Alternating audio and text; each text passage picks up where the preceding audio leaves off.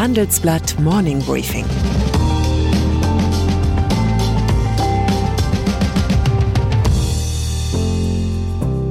Guten Morgen allerseits.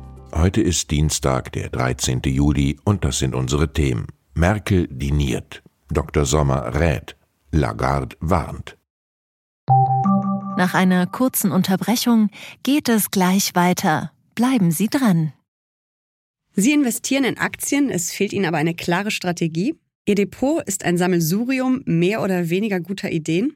Dann geht es Ihnen wie vielen. Lernen Sie in der Masterclass erfolgreich investieren, alles über kluge Börsenstrategien. Mit dem Rabattcode Investieren20 gibt es 20% Nachlass auf den Normalpreis. Infos unter handelsblatt.com slash erfolgreich investieren. Nord Stream 2 Gestern Abend speiste der ukrainische Präsident Volodymyr Zelensky mit Angela Merkel im Kanzleramt. Am Donnerstag kommt die Bundeskanzlerin selbst in den Genuss einer Gratismahlzeit.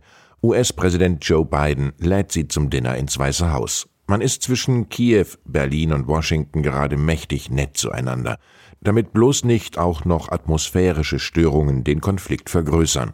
Der Konflikt trägt den Namen Nord Stream 2 und ist schon kompliziert genug. Die Pipeline, die künftig noch mehr russisches Erdgas an der Ukraine vorbei direkt nach Deutschland lenken soll, liegt nahezu fertig verlegt auf dem Ostseegrund. Am liebsten würden Biden und Zelensky verhindern, dass sie je in Betrieb geht, doch das erscheint mittlerweile unrealistisch. Die Bundesregierung ist ihrerseits daran interessiert, die Ukraine milde zu stimmen. Denn dann kann Joe Biden seinen Widerstand gegen Nord Stream 2 fallen lassen und trotzdem das Gesicht wahren. Um die Sache noch ein bisschen komplexer zu machen, mischt auch die EU-Kommission mit. Die sähe die Ukraine gerne als Schlüssellieferanten für all jene Rohstoffe, die Europa im Zuge der Energiewende benötigt. Die EU habe 30 kritische Rohstoffe identifiziert, sagte EU-Kommissionsvize Maros Sefcovic vor einem Treffen mit Zelensky in Kiew. 21 davon fänden sich in der Ukraine etwa Lithium, Kobalt, Titanium und seltene Erden. Deutschland will die Ukraine wiederum gerne zum Lieferanten von grünem, aus Wind- und Solarstrom erzeugtem Wasserstoff machen. Der könnte dann durch die früheren Erdgasleitungen gen Westen fließen. Alles schöne Pläne. Wie viel Interesse daran wohl noch in Berlin und Brüssel besteht, wenn erst Putins Erdgas durch die Ostsee rauscht? Wasserstoff ist ein sehr flüchtiges Medium. Börse als durchschnittlich neurotischer Kleinaktionär kennt man ja gemeinhin nur vier Gemütszustände. Ärger, dass man zu früh verkauft hat, Ärger, dass man zu spät verkauft hat, Ärger, dass man gar nicht gekauft hat, Ärger, dass man überhaupt gekauft hat.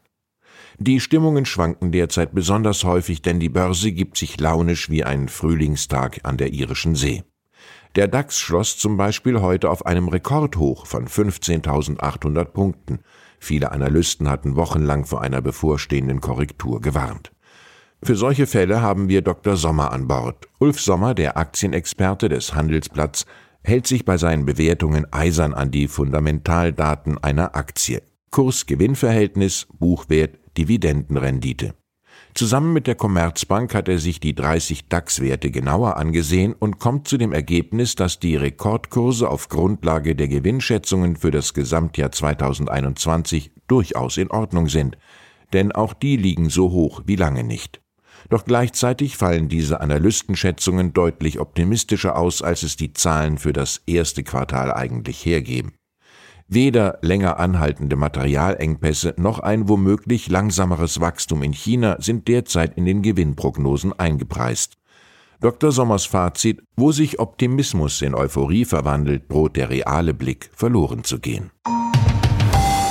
EZB-Chefin Christine Lagarde. Wenn der Pilot kurz nach dem Start betont fröhlich verkündet, wir erwarten unterwegs leichte Turbulenzen, dann weiß man, angeschnallt bleiben, sein Glas festhalten und dem Nachbarpassagier im richtigen Moment die Spucktüte reichen. Am Abend hat die Financial Times Zitate von Christine Lagarde veröffentlicht, die sich als geldpolitisches Pendant zu einer solchen Pilotenwarnung lesen lassen. Ich habe weder die Erwartung noch unterliege ich der Illusion, dass wir bei allen Entscheidungen, die wir treffen, Einstimmigkeit erzielen werden, sagte die Präsidentin der Europäischen Zentralbank. Mit Blick auf die Sitzungen des EZB-Rats, des obersten geldpolitischen Gremiums der Bank, betonte Lagarde, Es wird einige Abweichungen geben, und das ist in Ordnung. Notenbanker sind wahrscheinlich die einzige Berufsgruppe, die Unangenehmes noch besser zu bemänteln vermag als Piloten.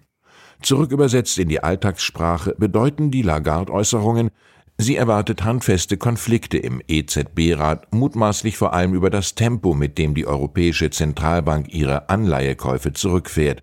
Und die Turbulenzen könnten bereits in Kürze passieren, denn der EZB-Rat tagt am 22. Juli erstmals seit der Verabschiedung des neuen Inflationsziels von zwei Prozent. Vorher waren es unter zwei Prozent. Bitte kehren Sie an Ihre Plätze zurück und suchen Sie die Waschräume nicht mehr auf. Und dann ist da noch der Beirat Junge Digitale Wirtschaft. Das prominent besetzte Gremium aus Gründern und Investoren berät Wirtschaftsminister Peter Altmaier. In einem Positionspapier gibt der Beirat überkritischen Medien eine Mitschuld am schwächelnden Markt für Börsengänge, sogenannten IPOs. Zur Abhilfe schlägt der Beirat einen Erlass von Regeln zur Vermeidung einseitig diffamierender Artikel vor. Die Presse sollte diszipliniert werden.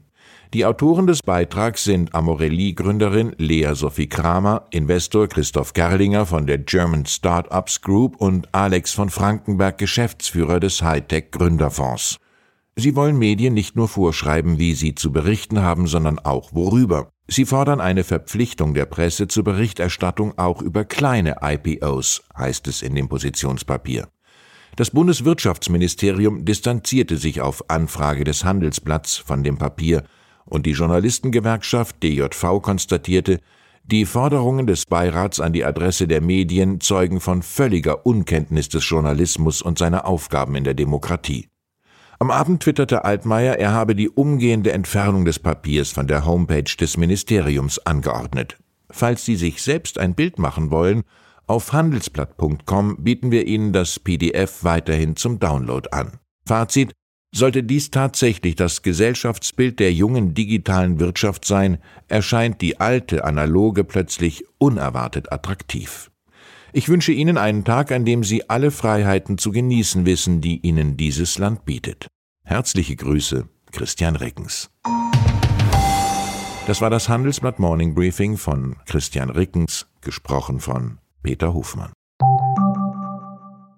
Die Welt steht vor gewaltigen Herausforderungen. Zum einen die Energiewende voranzutreiben und gleichzeitig den Klimawandel einzudämmen. Und auch der Energieträger Wasserstoff gewinnt weltweit immer mehr an Bedeutung. Doch wie geht es weiter? Erfahren Sie mehr auf dem Handelsblatt Wasserstoffgipfel 2024 am 12. und 13. Juni in Essen. Infos unter handelsblatt-wasserstoffgipfel.de. Mit dem Vorteilscode Wasserstoff 2024 erhalten Sie einen Rabatt von 15% auf die Tickets.